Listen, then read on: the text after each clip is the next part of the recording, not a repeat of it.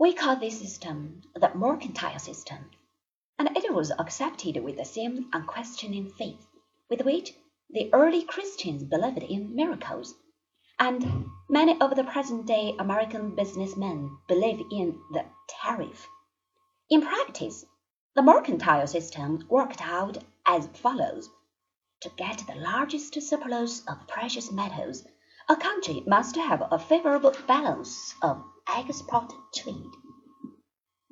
If you can export more to your neighbor than he exports to your own country, he will owe you money and will be obliged to send you some of his gold. Hence, you gain and he loses. As a result of this creed, the economic program of almost every 17th century state was as follows 1. Try to get possession of as many precious metals as you can. 2. Encourage foreign trade in preference to domestic trade. 3.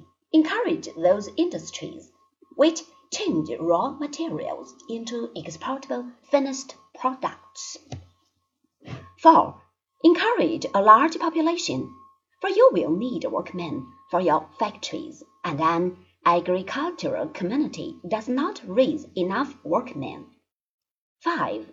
Let the state watch this process and interfere whenever it is necessary to do so.